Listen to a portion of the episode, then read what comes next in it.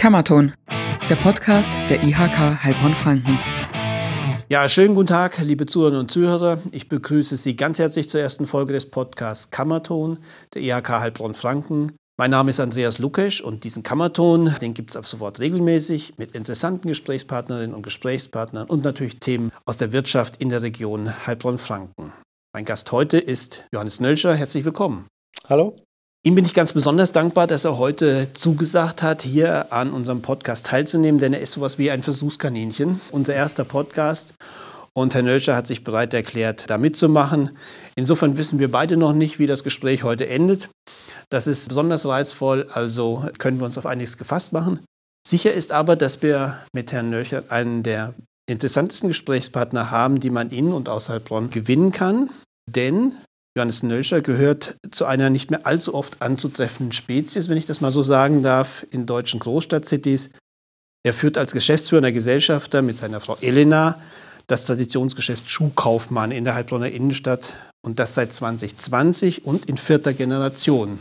Richtig, genau. Also in die Firma bin ich schon 2014 eingestiegen. Da gab es dann eine Übergangsphase, in der die Firmenleitung von meinen Eltern auf mich überging. Und 2019 haben wir dann auch die Firma komplett auf mich übertragen, sodass ich dann jetzt alleiniger Gesellschafter und zusammen mit meiner Frau in der Geschäftsführung bin.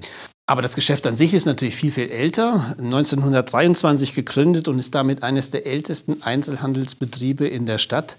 Also da haben Sie sich viel Geschichte aufgeladen. Das ist richtig. Wir knacken jetzt bald die 100 Jahre. Mal schauen, ob es weitere 100 Jahre gibt. Das werden wir jetzt sicherlich heute im Laufe des Podcasts auch nochmal anreißen. Aber ganz klar, vierte Generation, da ist viel Geschichte mit dabei, da ist auch eine Bürde mit dabei, aber natürlich auch viel Freude und Spaß, weil sonst hätte ich mich nicht dazu entschieden und hätte auch keine Freude daran.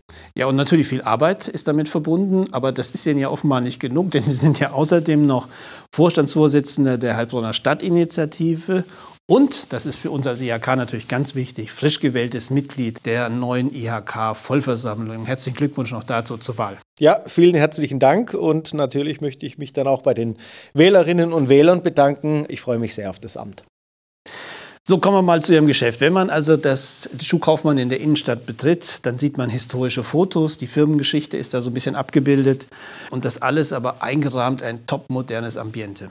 Dazu bestens gelauntes Verkaufspersonal und ein immer strahlender Geschäftsführer. Offenbar scheinen Sie alles richtig zu machen.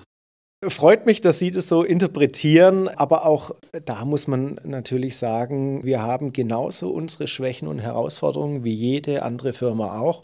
Freut mich natürlich, dass Sie das so wahrnehmen, weil in der Regel ist es andersrum, dass eigentlich hauptsächlich die Dinge wahrgenommen werden, die nicht so gut laufen. Ein negatives Verkaufserlebnis oder Nichtverfügbarkeit von Ware oder tatsächlich mal nicht die volle Wertschätzung oder Aufmerksamkeit zumindest eines Mitarbeiters oder des Geschäftsführers. Das ist aber in anderen Bereichen, vor allem auch in der Gastronomie oder Hotellerie, da wo viel Kundenverkehr ist und Kundenkontakt, auch der Fall. Deswegen da braucht es neben einer guten Sortimentspolitik und guten Mitarbeitern auch viel Fingerspitzengefühl eben für jeden einzelnen Kunden. Aber genau das ist ja bei Ihnen vielleicht noch ein bisschen sensibler als in anderen Bereichen. Also ich, ich stelle mir das vor, Schuhkauf ist ja noch eine sehr persönliche Geschichte. Also wenn ein Schuhverkäufer, eine Schuhverkäuferin mir einen Schuh anpasst und ich habe dann nach 50 Metern mir eine Blase gelaufen, dann fluche ich ja nicht auf den Schuh, sondern auf die Verkäuferin oder den Verkäufer. Ja, das ist richtig. Ganz klar, die Beratungskompetenz ist zentrales Thema bei uns in, in der Firma, weil es uns letztendlich auch von den anderen Mitbewerbern, vor allem denen im Netz, unterscheidet.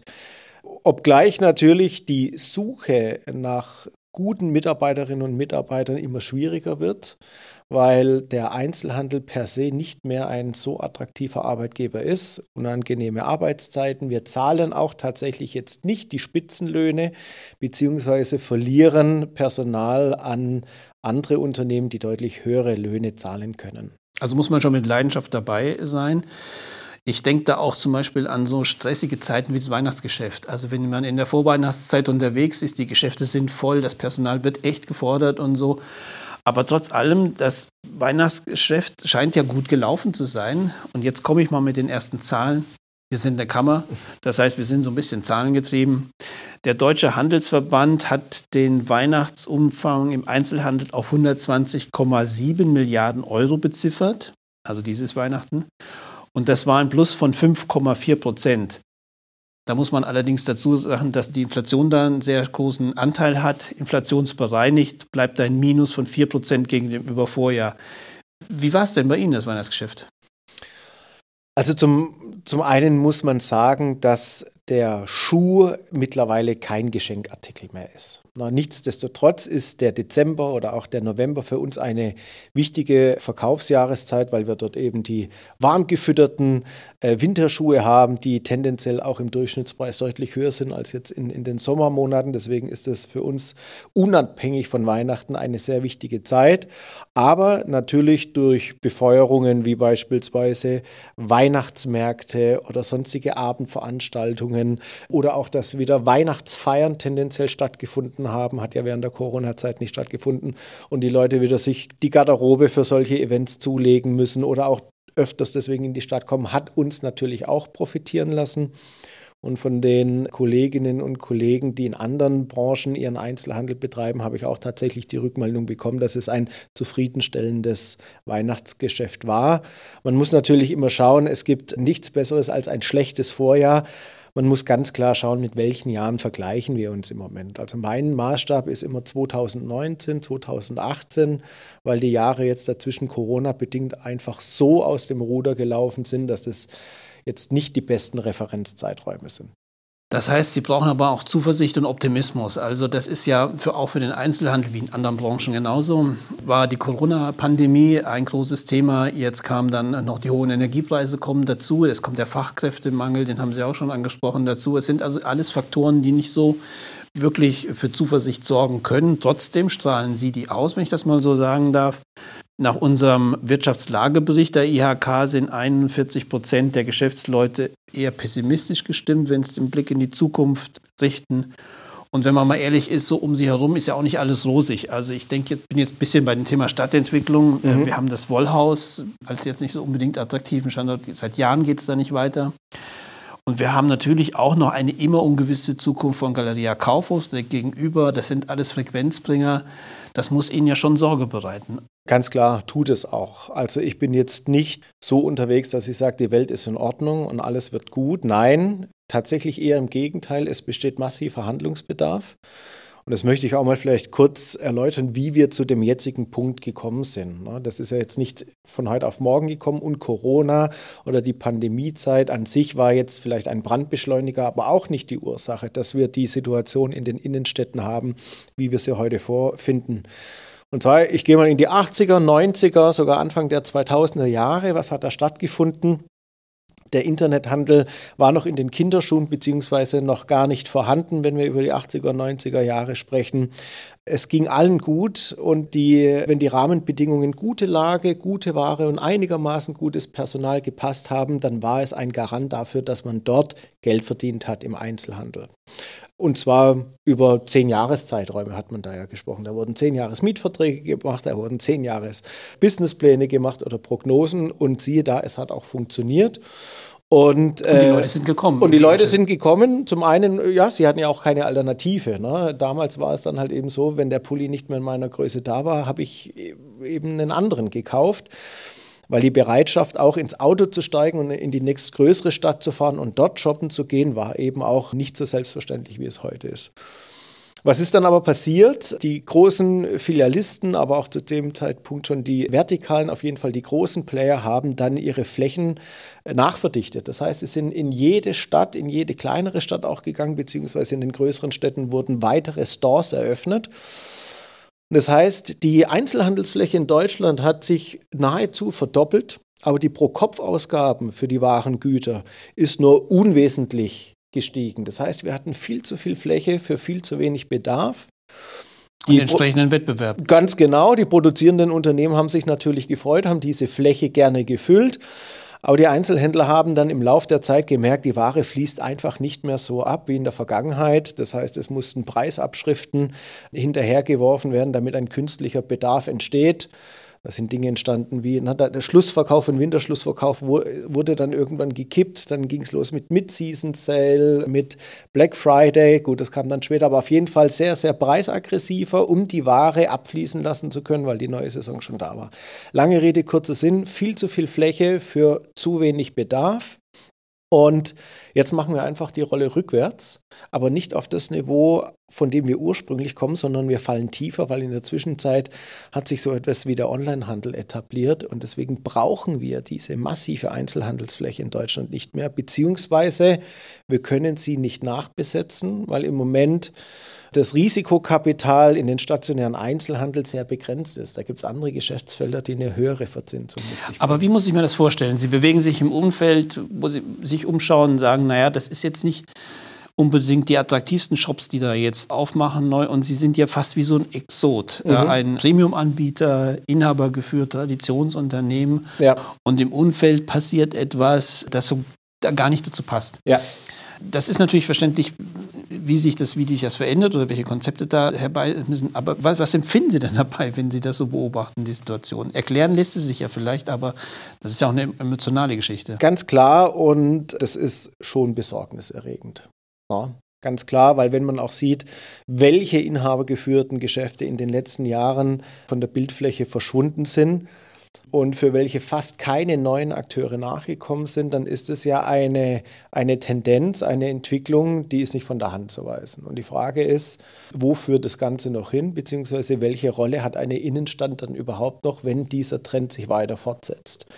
Anders gesagt, natürlich muss auch das Umfeld einigermaßen noch intakt sein, dass man als Einzelhändler, so wie wir es jetzt sind, noch Geschäfte machen kann. Weil ein einziger Leuchtturm oder zwei, drei reichen von der Anziehungskraft nicht mehr, um so viel Publikum in die Innenstadt zu ziehen, dass es sich eben noch lohnt. Das Tolle ist ja, viele Einzelhändler haben ja da resigniert, haben aufgegeben, haben auch aufgeben müssen, weil es sich einfach nicht mehr gerechnet hat. Sie gehören ja zu einer ganz anderen Gruppe von Einzelhändlern, die sagen, okay, ja, ich sehe die, die Probleme, ich sehe auch, wie sich mein Umfeld hier verändert, aber ich möchte daran was ändern. Also ich lasse das nicht so laufen, sondern ich möchte mich daran beteiligen. Stadtinitiative haben wir schon gesagt. Eine ganz spannende Geschichte sind die 70.000 Euro, die Sie vom Wirtschaftsministerium bekommen haben, für die Idee, Herstellershops in den Einzelhandelsflächen einzurichten. Was meinen Sie mit? Was für eine Idee steckt dahinter? Also Grundsätzlich sage ich, es besteht Handlungsbedarf nicht, weil uns langweilig ist, sondern weil unser bisheriges Geschäftsmodell einfach nicht mehr belastbar ist. Also wir haben steigende Kosten, wir haben stagnierende Erträge.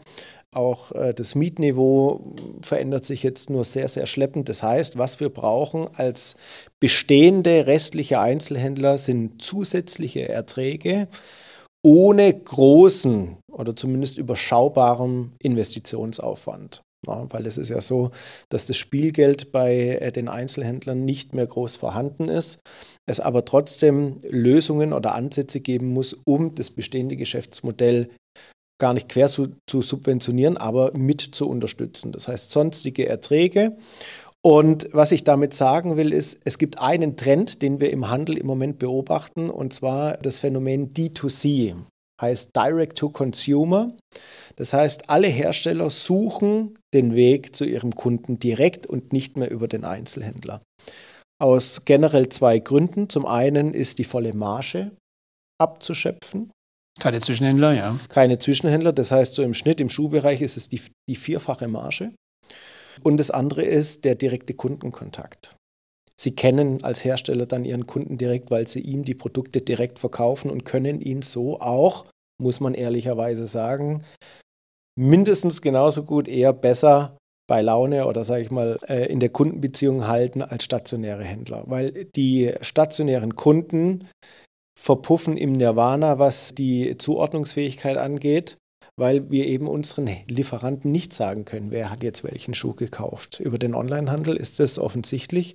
Und diese beiden Punkte reichen aus meiner Sicht aus, um zu sagen, das, das ist eine Entwicklung, die kann ich aus Herstellersicht sogar nachvollziehen, weil wenn ich Hersteller wäre. Ja, aber Sie, Sie selbst dürfen es nicht so toll finden, oder? Was heißt toll? Ich, deswegen gehe ich ja her und sage, okay, ich weiß, das ist so.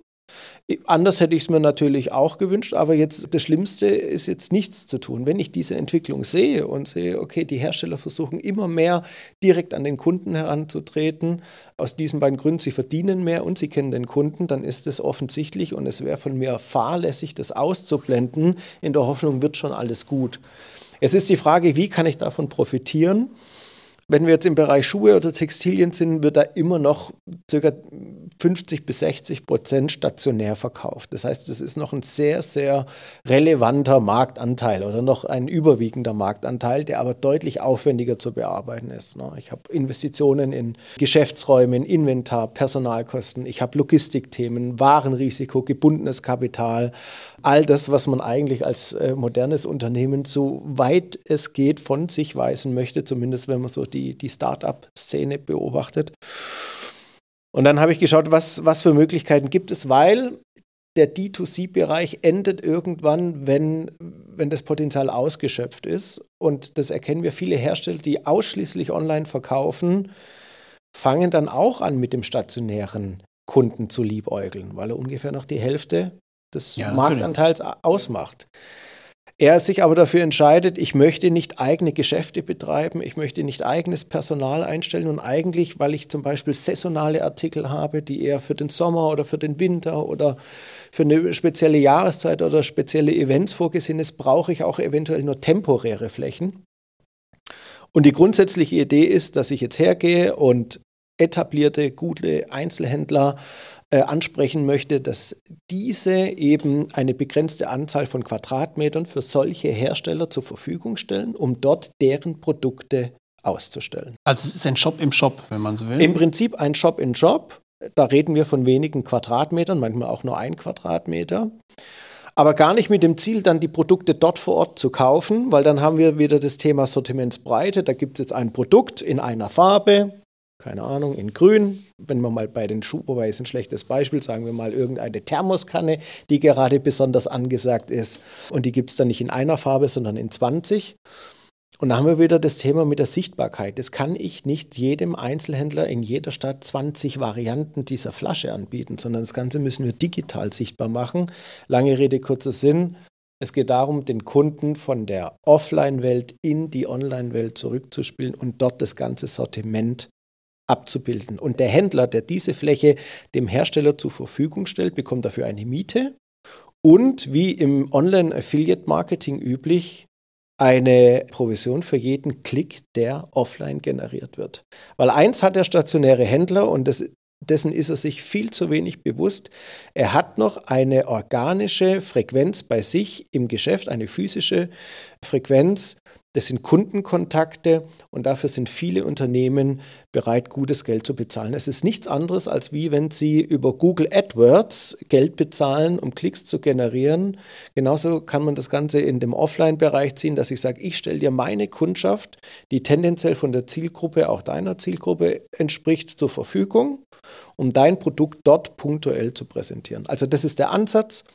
Damit beginne ich jetzt im Frühjahr, werde es bei Schuh Kaufmann erstmal testen in der Hoffnung, dass das Modell funktioniert und dann eventuell auf weitere Einzelhändler auszuweiten. Ist da schon Beispiele für? In den USA gab es die Firma Beta, die mit dem Thema äh, zwar in einem anderen Konzept angefangen hat. Äh, der Oberbegriff ist Retail as a Service, den Einzelhandel als Dienstleistung anbieten und gar nicht mehr als eigenes Geschäftsmodell, weil er eben so speziell ist und weil er so individuell ist. Ne? Gerade das Thema Immobilie, Miete, Personal, Logistik, Lagerfläche, das sind alles Pain Points, die viele Unternehmen gar nicht stemmen können. Zum Beispiel im Schuhbereich haben viele Hersteller versucht, eigene Stores in den, in den Einkaufscentern zu betreiben. Flagship Stores nennt man das. Nee, oder? die Flagship Stores sind, sage ich mal, ganz große repräsentative Flächen in sehr prominenten Lagen. Also das sind dann 1000, 2000 Quadratmeter, alles vom Feinsten, wo man das Geschäft eher so als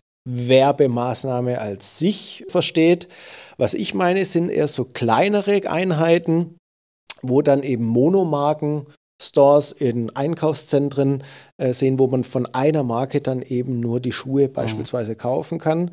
Und haben viele Hersteller gemerkt, oh, das ist gar nicht unser Geschäftsmodell. Plötzlich müssen wir 50 Filialen betreiben, müssen Personal dafür suchen, Mietverträge verhandeln, müssen die Logistik abwickeln, Reklamationen. Also es ist dann am Ende von Tag doch ein sehr kleinteilig und vielseitiges Geschäft, von dem die meisten Hersteller wieder abgekommen sind. Und deswegen sage ich, äh, muss der Ansatz sein, sich temporär ohne großes Anlagevermögen irgendwo einmieten zu können und nach einem gewissen Zeitraum auch ohne großen Aufwand wieder die Fläche verlassen Die Idee ist bestechen, vorhandene Infrastrukturen einfach nutzen ne? und Ganz sich genau. da anzuklinken. Ja. Ganz genau.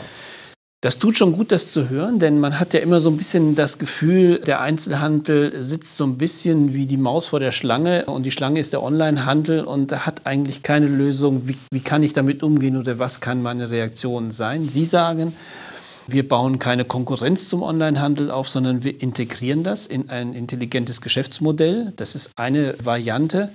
Sie haben ja auch mal gesagt, der Einzelhandel muss neu gedacht werden. Ist das das, was Sie damit meinen? Tatsächlich ja. Ähm, aber ja, auch da bin ich der Meinung, dass es mehrere Ansätze sicherlich geben kann. Ich sehe die Gefahr, dass der Einzelhandel, sage ich mal, zu sehr in die Opferrolle gerät in der er sich momentan befindet. Und ich tue mir schwer mit, mit Initiativen, was heißt, kauf doch bitte schön bei deinem lokalen Händler vor Ort. Das ist wie so ein Spendenaufruf. Ne? Bitte sei so, doch solidar, so, ja. so ein bisschen Almosen. Und erstens funktioniert die Welt so nicht und zweitens möchte ich das auch nicht und drittens, die Leute müssen bei uns einkaufen, weil sie einkaufen wollen, aus welchen Gründen auch immer sei es aufgrund des niedrigen Preises, des tollen Services, des Erlebnisses, wie auch immer. Aber das ist dann die Aufgabe jedes einzelnen Unternehmers. Und da ist so ein bisschen das Problem, alle wollen inhabergeführte Geschäfte, kleine individuellen Boutiquen. Aber bestellen dann online. Äh, äh bestellen dann am Ende vom Tag auch online. Ne? Das ist auch das Thema Doppelmoral. Das meine ich aber gar nicht, äh, da komme ich auch nämlich gleich nochmal drauf zu sprechen, sondern die sterben logischerweise aus aufgrund von mangelnder Nachfolge, aufgrund von Geschäftsausgabe, weil es heißt, es lohnt sich nicht mehr. Und wir versuchen im Moment tatsächlich zu Recht die bestehenden zu halten, aber ich glaube, wir müssen noch viel mehr tun, um Anreize zu schaffen, um neue anzusiedeln. In welcher Form auch immer. Weil das wird ein Thema sein. Die Unternehmen, wie wir es betreiben, die werden nach wie vor peu à peu von der Bildfläche verschwinden und wir müssen uns jetzt darum kümmern, dass neue Konzepte, und das muss gar nicht Handel oder Gastronomie sein, aber dass neue Konzepte in die Innenstadt kommen, die dafür sorgen, dass die Innenstadt nach wie vor ein belebter Ort ist, wo die Leute ihre Freizeit gerne verbringen, aber auch dort, wo sie leben, arbeiten, wohnen. Weil die Rolle kann der Handel in Zukunft gar nicht mehr vollumfänglich übernehmen, weil, und jetzt komme ich zum Onlinehandel, er eben massive Marktanteile uns, was heißt weggenommen hat. Ich will den Onlinehandel auch gar nicht verteufeln. Nee, Sie machen das ja selber. Also Sie, Richtig, haben, ja, genau. Sie haben ja nicht nur ein stationäres Geschäft, sondern Sie verkaufen Ihre Schuhe ja auch online. Ja, ja. Wie ist denn da, der, wie ist denn da die Gewichtung? Äh, das, das? Also auch da haben wir eine Achterbahnfahrt hinter uns. Wir haben 2015, 16 haben wir mit dem Onlinehandel begonnen und hatten zu Hochzeiten dann einen Online-Anteil von 30 Prozent fast. Dass jeder dritte Schuh ging online, äh, ging online raus, wovon im Schnitt jeder zweite zurückkam. Also wir hatten eine Retourenquote im Schnitt von 53, also zwischen 50 und 55 Prozent. Ist ja auch bei Schuhen nicht so leicht wie bei HDMI-Kabel genau. beispielsweise, genau. Ja, es ist kein eindeutiges Produkt. Es ist ein, wir haben das Thema der Größe, der Passform, der Haptik dann vor Ort, dann sieht der Schuh doch noch anders aus als abgebildet. Und zu der Zeit waren aber die Provisionen, die wir für die Marktplätze bezahlt haben, für Amazon, Zalando, eBay und Co., noch deutlich niedriger und auch die DHL-Kosten waren noch ganz andere. Da haben wir äh, pro Sendung noch ganz andere Preise bezahlt, wie es heute der Fall ist. Und diese beiden Komponenten haben sich massiv zu unserem Nachteil entwickelt, so dass wir den Online-Anteil massiv wieder zurückgefahren haben. Zum einen aus Kostengründen, zum anderen aber auch, dass ab einem gewissen Grad ein Kannibalisierungseffekt stattfindet. Wenn ich jeden dritten Schuh online verkaufe. Das wäre meine Frage gewesen, inwieweit ist es nicht konstruktiv, sondern eher destruktiv in der Wechselwirkung? Richtig. Ich meine, die logische Konsequenz ist natürlich, wenn ich dann, wenn ich mich nicht kannibalisieren möchte, muss ich in Summe natürlich mehr Ware einkaufen, was wir dann auch getan haben. Na, es ist ja nicht so, dass wir dann einfach mehr Umsatz machen, ohne mehr Ware einzukaufen. Das heißt, das haben wir getan. Jetzt ist es aber so, dass der Online-Absatz deutlich schwieriger zu prognostizieren ist, als das stationär der Fall ist. Das heißt, das Thema Warenrisiko von nicht abverkaufter Ware ist deutlich höher als im stationären Bereich. Und dort haben sie natürlich dann oder laufen sie Gefahr, dass sie plötzlich gebundenes Kapital in Form von nicht verkauften Schuhe haben die sie aber auch stationär nicht mehr in diesem Umfang verkaufen können. Das heißt, es ist ein ganz, ganz schmaler Grad, auszuloten, welchen prozentualen Anteil möchte ich an meinem Gesamtumsatz online machen. Das muss jeder für sich entscheiden. Es macht einen Unterschied, habe ich ein filialisiertes Unternehmen oder ein einziges stationäres Geschäft. Und, und, und, und, und. Deswegen die Gießkannenlösung gibt es nicht. Wir fahren es aber massiv wieder zurück, weil es sich einfach schlichtweg immer weniger lohnt. Ich merke schon, es läuft schon ein bisschen die Zeit davon. Trotzdem möchte ich noch ganz kurz ein Thema ansprechen. Also wir wollten ja auch mal ganz kurz über Schuhe reden. Ja. Ähm, jetzt erklären Sie mir mal so ein Phänomen, warum alle Menschen gerade weiße Sneaker tragen. Ja, das liegt daran, weil auch davor jahrzehntelang schwarze Leder-Business-Schuhe getragen worden sind. Ne? Das ist jetzt einfach im Moment ein Modetrend, vor allem bei den Herren, der sich jetzt einmal etabliert hat und sich so festgefahren hat, weil es einfach gefällt und gut aussieht und modern ist. Ich selber habe heute auch weiße Sneaker an. Ich trage auch zu meinen Anzügen, wenn man, wenn ich überhaupt mal noch einen Anzug trage, trage ich dazu auch meine weißen Sneaker. Und es ist einfach salonfähig geworden. Also hat nichts mehr mit Joschka Fischer im Bundestag zu tun, äh, dass das ein Aufschrei ist. Das gehört Die heute. sind immer in dem Museum gelandet. Ne? ja, das, das glaube ich. Das glaube ich. Nein, das ist, das ist heute einfach ein Standardschuh, der nicht mehr wegzudenken ist. Und wie gesagt, einer der CEOs-Geschäftsführer hat mir mal gesagt, wenn Sie heute keine Sneakers im Angebot haben als Hersteller, können Sie gleich aufgeben. Ja, hat dann tatsächlich zur Folge, dass jeder Sneaker macht und anbietet. Aber natürlich gibt es auch da Unterschiede, wo man sagt, okay, die eine Marke verbindet man eher mit Sneakern als die andere. Aber was dann interessant ist, sage ich mal, weiße Sneaker haben jetzt nicht nur die Teenager an oder die jungen Leute, sondern sage ich mal auch, wie man so schön bei uns sagt, so die Bestager. Vorstände. Äh, die Vorstände, auch die. Nein, es ist der Turnschuh, wie man früher gesagt hat. Der Sneaker ist ja salonfähig geworden und zwar in, in alle Altersschichten durch. Also es ist, äh, man darf heute, man darf heute auch mit 90 weiße Sneaker tragen. Da bin ich froh, dass in der Mode deutlich mehr erlaubt ist. Okay, ich komme zu Ihnen und lasse mich beraten. Ich war natürlich auch schon bei Ihnen. Vor allen Dingen muss man eins sagen und da könnten wir uns auch noch mal eine Stunde drüber unterhalten. Ich will es nur noch mal erwähnen. Man muss bei Ihnen mal in die Kinderabteilung gehen und einfach zu sehen, was machbar ist im stationären Handel, um auch sozusagen attraktive Verkaufsflächen zu schaffen und auch dann äh, Kunden anzuziehen. Ich glaube, wenn man Eltern ist und muss äh, Schuhe kaufen für die Kleinen, fühlt man sich da schon gut aufgehoben. Also kann ich nur jedem empfehlen.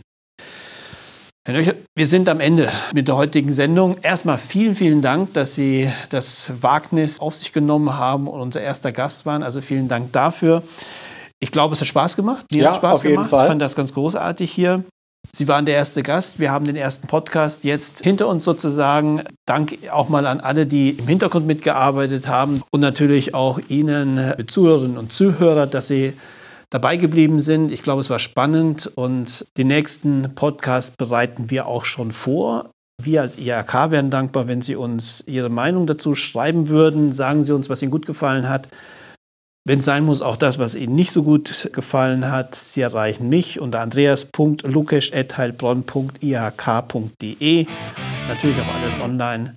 Und dann sage ich hier Tschüss, danke Herr Nöcher nochmal, vielen Dank. Wir hören uns dann beim nächsten Podcast.